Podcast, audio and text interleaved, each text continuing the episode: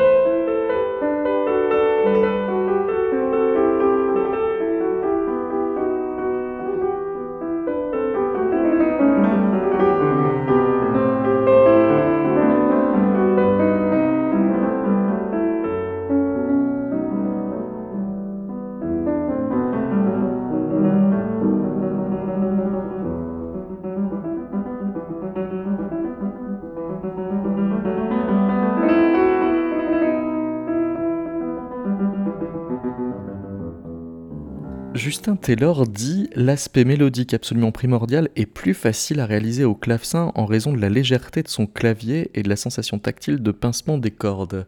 Comment transposer cette caractéristique au piano? Lui, il joue des, deux instruments. Clément Lefebvre, vous, vous prenez le parti de jouer au piano ce, répertoire-là Ça suppose des aménagements C'est-à-dire que je ne suis pas du tout claveciniste. Oui.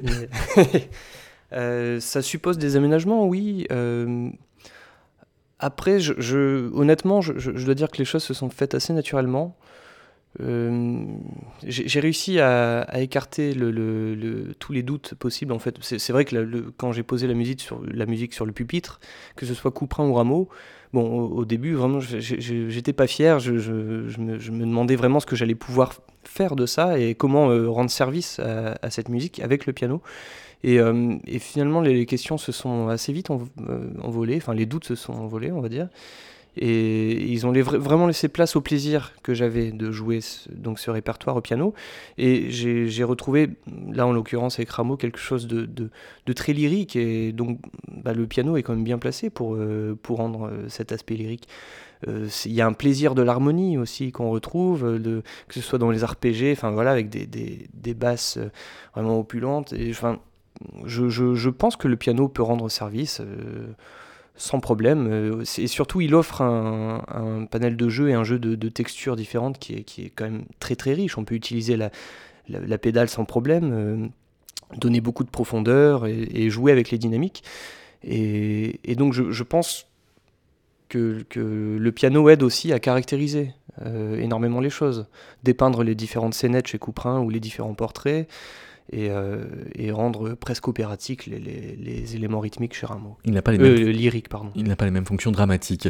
Euh, Campello, le, tri, on dirait, est euh, donc ce te yo yo yo, est un ornement pas tout à fait comme les autres. Non, pas tout à fait comme les autres. Euh, et il n'est pas utilisé non plus de la même façon suivant les, compositeurs, et même suivant, là on parle des compositeurs français, hmm. euh, mais il y a aussi euh, les compositeurs à l'époque baroque, les compositeurs italiens, et puis Bach, les compositeurs allemands qui aussi ont un ont une grande importance et on, aborde l'ornement de façon aussi assez différente. Prenons le cas de Scarlatti, Domenico Scarlatti, dans, dans ses fameuses 555 sonates, donc utilise euh, abondamment l'ornement et notamment le trille. Et euh, le trille dans la musique euh, de, de, Scarlatti, c'est un tri qui est assez, assez fréquemment mécanique. C'est-à-dire qu'en enfin, quand je dis mécanique, ça n'est pas péjoratif, simplement qu'il sert à prolonger le son du mm. clavecin artificiellement. On en revient à notre artifice. Donc, euh, il sert à cela. Faute de résonance, comme c'est un instrument très sec, on va lui donner un écho par le trille. Voilà, un écho, euh, une brillance euh, et prolonger le, son. Voilà, donc le, le tri a cette fonction-là parfois. après, on le, on le traite peut-être différemment lorsqu'on interprète Bach ou, ou, ou Couperin, Rameau où là c'est peut-être un petit peu plus complexe. Parce surtout l'ornement, le, sens premier est, expressif. Il sert pas, enfin en tout cas beaucoup moins souvent à, à, pallier les, limites instrumentales. C'est rhétorique, c'est vraiment expressif. Et d'une façon plus générale, euh, chez Couperin, l'ornement, euh, l'ornement est vraiment, enfin Couperin tient vraiment à ce qu'on réalise l'ornement euh, très précisément de la façon dont il les a écrits. Il, pour lui, l'ornement est intime, intimement lié au clavecin et à, c'est presque pour ça qu'il publie ses partitions, c'est pour qu'on le, joue de façon beaucoup plus fidèle. Et l'ornement est absolument pas une diversion à la composition, mais en fait partie vraiment intégrante. Complètement, c'est euh, une musique, euh, enfin il, il, en fait, euh, enfin la musique est, vraiment organique, c'est un élément organique de, sa musique. Et contrairement à, Bach qui lui va écrire une musique qui va être interprétée sur pouvoir être interprétée sur différents instruments, l'orgue, le clavecin notamment. Couperin, non. Couperin compose pour le clavecin, Lorsqu'il compose pour l'orgue, c'est autre chose. Euh, pour les autres instruments, la viole, etc., encore autre chose. Mais à l'époque romantique, ça prend encore un autre statut. Si on reste sur cet ornement particulier qui est, le tri, ça devient une espèce d'élément granulaire qui euh, vient toucher le, timbre. Mais on, on, voit ça chez Chopin aussi. Enfin, et, mais là, bon, ça, dépasse vraiment le, tri simple. C'est, là, peut-être qu'on en parlera après. Mais euh, on a l'héritage du mélisme aussi, euh, qui, sur une note, avant de résoudre cette note, on va, on va, on va se, permettre de, parcourir le clavier entier, et tout en, tout en ayant une sensation de, de, suspens. Et enfin, finalement, on, arrive à la résolution. Mais, mais euh, et, moi, je voulais, juste revenir à, Couperin qui, édite ses partitions pour être sûr qu'elles soient bien jouées et avec des notations vraiment très précises sur la, manière de réaliser les ornements. C'est que ça m'a posé pas mal de problèmes de conscience parce que je, me suis dit, c'est vrai que quand même, s'il si, veut que ce soit réalisé à la note près Bon, est-ce que vraiment ça sert à quelque chose de, jouer ça au piano, qui n'est pas du tout son instrument, et en plus sans du, coup pouvoir réaliser les, agréments comme il le voulait? Et, euh, et, finalement, euh, je, pense que oui, parce que, le, que sa grande priorité, c'était que ses œuvres soient jouées avec le bon goût. Et enfin, bon, euh, je pense qu'on peut partir du principe que le bon goût évolue avec le temps que l'oreille change, le public n'est plus, plus, le même, et, et, que le bon goût d'aujourd'hui, peut-être, est de pouvoir adapter les ornements avec, avec l'instrument, un instrument comme le piano par exemple. C'est Vanda Landowska qui faisait une espèce de pont entre Couperin et, Chopin, puisqu'elle surnommait Chopin ce Couperin teinté de, romantisme. écoutons le, Nocturne opus 27 numéro 2 de Chopin interprété par Jean-Paul Gasparian.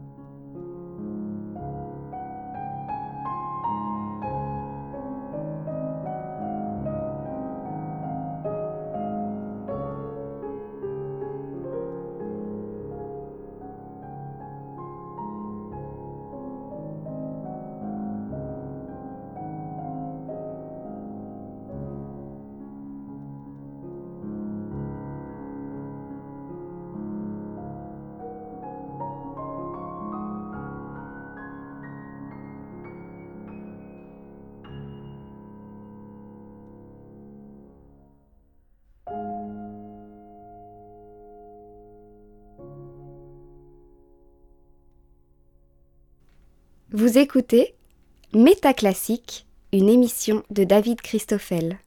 Jean-Paul Gasparian, dans ce Nocturne Opus 27 numéro 2 de Chopin, on a l'impression que l'ornement va aider la mélodie à passer les paliers, à mettre en scène le parcours harmonique, Jenny Campello. Oui, David, oui, c'est exact. Euh, quand vous parlez de mise en scène, oui, il y, a une forme de théâtralité, euh, ici, c'est peut-être un bien grand mot, mais disons qu'on on, se rapproche plutôt d'une scène d'opéra. Euh, euh, Chopin aimait beaucoup la voix, et notamment l'opéra Le Bel Canto, Bellini. Et ici, on entend très nettement justement ce côté vocal, cette vocalité, ces courbes infinies dans la ligne mélodique euh, qui se déploie encore une fois sur cette base, euh, cette basse euh, hypnotique, impassible. Et, et c'est en même temps une musique d'atmosphère, c'est aussi une musique où l'ornement s'habille de virtuosité par endroits. Donc là où la virtuosité fait appel à quelque chose de typiquement pianistique, euh, donc c'est quand même tout de même assez complexe chez Chopin, mais ce qu'il en ressort, c'est ce côté effectivement très vocal. Euh, voilà, où là on sort du, cadre baroque complètement. Et, qui fait qu'on peut avoir de la virtuosité alors même qu'on est dans une extrême douceur. Oui, mais complètement, oui, oui. Et c'est même ce qui rend la virtuosité encore plus impressionnante. C'est quand on, arrive à, rendre l'expression très douce, que les les choses sont simples et en, même temps, euh, euh, là, chez Chopin, ce qui est, ce qui est fascinant, c'est que pour passer d'une note à une autre, on, a des guirlandes comme ça, de, une multitude de notes, et c'est tout un cheminement extrêmement complexe euh, si, on décortique vraiment. Et, qui rend extrêmement expressif le, tout le discours. C'est ce qui structure vraiment la ligne mélodique. Si on enlève toutes ces guirlandes-là, on a quelque chose de, pas de pas de plat enfin ce serait trop péjoratif mais euh, mais euh, de, beaucoup plus simple donc c'est enfin là c'est vrai que l'ornementation en l'occurrence donne son essence à l'expression cette dimension vocale, elle nous emmène presque aux origines de l'ornement que l'on pourrait trouver dans le chant grégorien, quand mmh. à une note on va ajouter un, un neume, pour ne pas dire un mélisme. Oui, absolument. Alors, le, mélisme oui, est attaché euh, vraiment à la voix, puisque le, propre de la musique grégorienne, c'est de la musique sacrée, c'est de la musique vocale. Et, euh, euh, donc le, mélisme, c'est une broderie en fait sur, sur une syllabe. Une, seule syllabe, donc on n'est on pas tout à fait dans, dans, dans, le verbe, on est vraiment dans quelque chose quand même d'ornemental. Euh, et euh, donc on peut, on peut dire que le mélisme peut-être euh, peut-être pas à précéder l'ornement, mais a un lien très fort avec l'ornement réalisé à l'instrument. Qui se développe au XVIIe siècle avec euh, justement euh, le développement de la musique instrumentale, notamment le luth et le, et le clavecin. Et, puis dans, le mélisme, c'est justement en opposition au, style syllabique, donc c'est une seule consonne qui, qui, donne lieu à une multitude de notes. Et chez Chopin, c'est ce qu'on a aussi. C'est ce qui rend la virtuosité impressionnante, on en revient à la douceur on n'a pas de consonne. Enfin, le, on a, c'est très fluide, c'est très aquatique. Et donc c'est pour ça qu'effectivement on peut, on peut faire un parallèle avec le mélisme. Mm. On n'a que de la voyelle. oui. avec quelques coups. Euh, on va écouter euh, un extrait euh, du Miserere d'Allegri qui, en effet, permet de très bien distinguer comme ça ces, ces notes tenues ajoutées de quelques mélismes.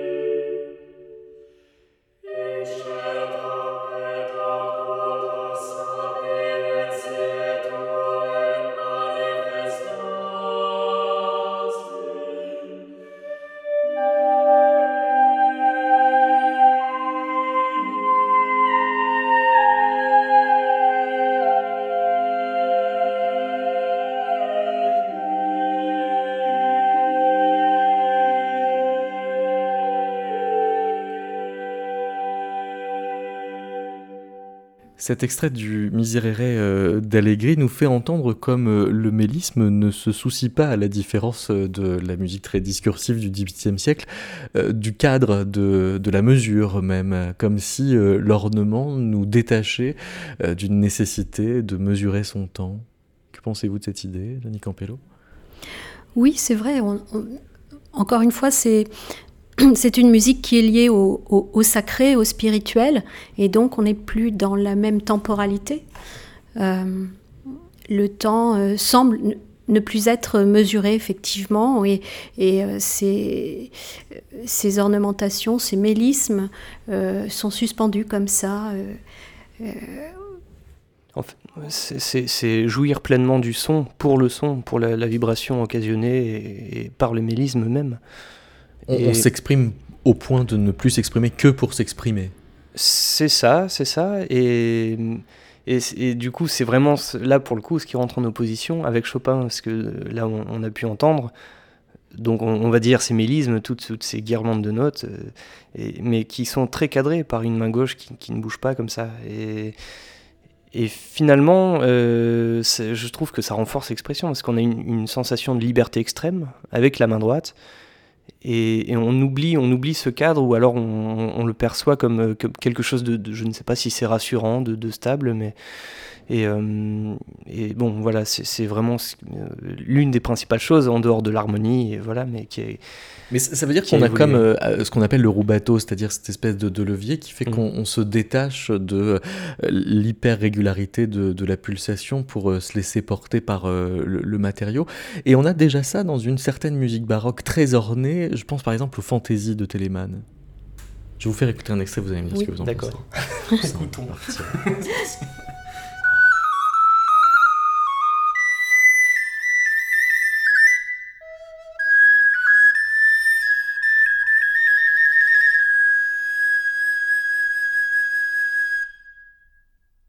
Ce serait du récitatif, Clément Lefebvre?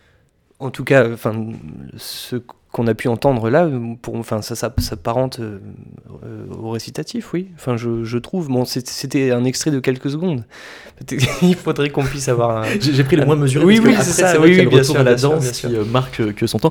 J'ai fait une petite enquête sur l'étymologie du mot euh, euh ornare, qui par aplologie, c'est-à-dire amuissement d'une syllabe, viendrait de ordinare, qui veut dire mettre en ordre, organiser. C'est dire à quel point la dimension décorative, elle n'est que secondaire, que à la base, l'ornement est on ne peut plus structurel si on repense euh, à, l'architecture. Ah oui, tout à fait. Alors si, on fait le lien vraiment à l'architecture et aux autres formes d'art, la peinture ou, l'art des, jardins, eh, effectivement c'est une façon d'organiser et euh, euh, d'organiser l'espace et qui, est très rigoureuse, qui, qui, est intégrée à la structure même, à la construction même.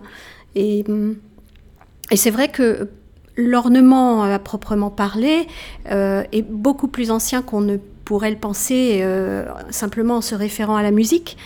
l'ornement en architecture, et, il nous renvoie à l'Antiquité, même euh, chez les Grecs, chez les Romains aussi, euh, euh, avec les, ordres, les fameux ordres, ne serait-ce que les, chapiteaux des colonnes, étaient des éléments ornementaux qui étaient déjà très codifiés et très partie prenante de la structure et de l'architecture, avait une fonction aussi architecturale.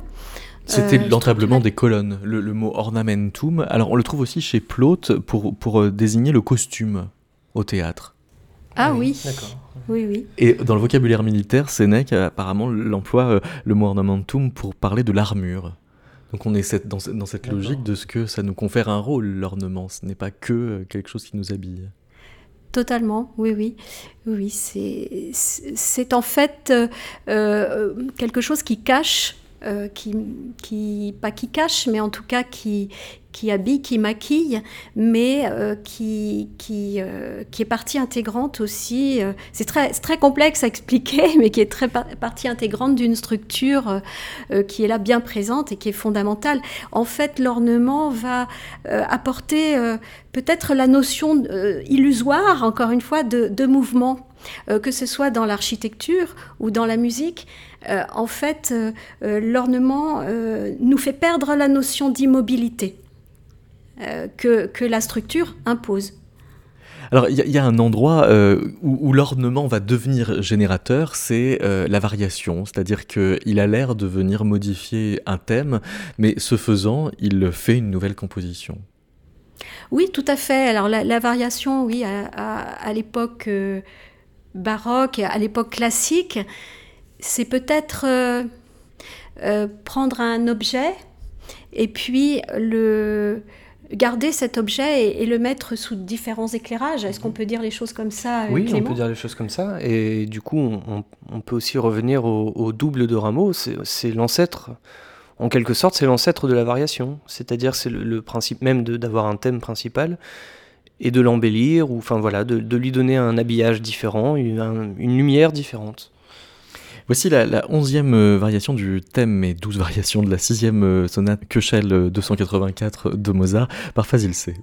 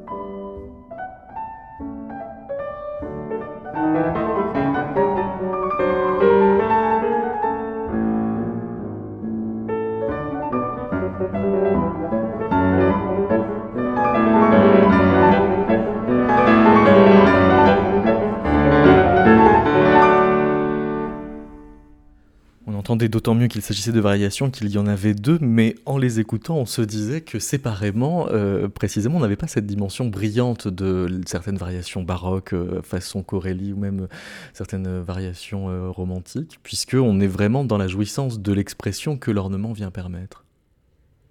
C'est ça, et, principalement dans la première qu'on a pu écouter, c'est encore cette liberté qu'on peut retrouver dans la, ligne qui est ornementée est, très cadré par la main gauche. Donc c'est du coup c'est comment dire c'est l'art du roubateau de, prendre du temps pour le redonner et, et là ce, ce, roubateau se fait assez naturellement de manière très écrite parce que c'est donc une ligne comme ça qui se déploie et avec une, base d'Alberti qui reste, qui, voilà, qui, qui elle ne, bouge pas, qui qui est comme un chef d'orchestre, mais un chef d'orchestre sans, sans, enfin voilà, pas, non plus trop rigoureux, mais et la, base d'Alberti, c'est le ta da da da ta C'est ça. Oui, oui, c'est ça.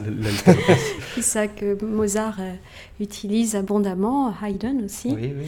Voilà, mais, Mozart, effectivement, avec les, variations et, et les ornements, euh, déploie toute une gamme de, sentiments, d'expressions. Alors, un, peu plus tôt dans le XVIIIe siècle, on avait un autre mot qui était l'agrément. C'était pas la même chose? Alors l'agrément, c'est c'est pas tout à fait la même chose. Disons que c'est si c'est un ornement.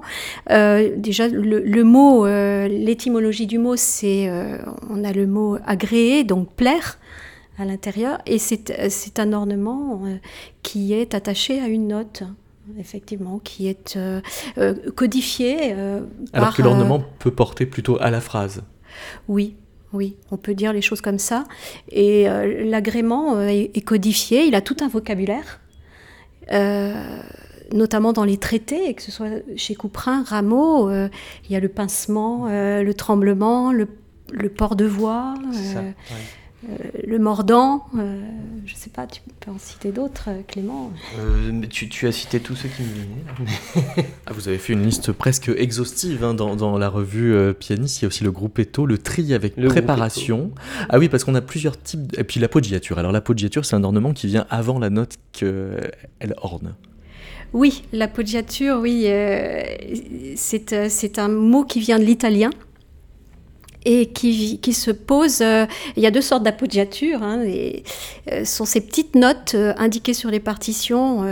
certaines sont barrées, d'autres pas. Donc, donc, il y a des, des appoggiatures longues et des appoggiatures brèves qui s'apparentent au port de voix. C'est-à-dire qu'elles viennent diminuer la, la, durée de, de, la note qui suit. En principe, à l'époque baroque, on, on, on joue l'appoggiature sur le temps, en principe. Pour faire attendre une note et la rendre d'autant plus savoureuse quand elle arrive.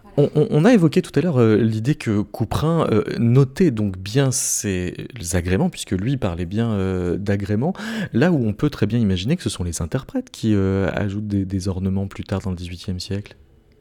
Oui, tout à fait. Les interprètes non seulement ajoutent des, ornements, mais également peuvent aussi réaliser les, les, ornements écrits, notamment par Mozart, à leur manière, dans une certaine mesure bien évidemment, mais euh, Mozart n'avait pas la même exigence que Couperin, par exemple, pour la réalisation des ornements, pourvu que ce, fût fait avec goût. Euh, donc, euh, du moment que c'était joli.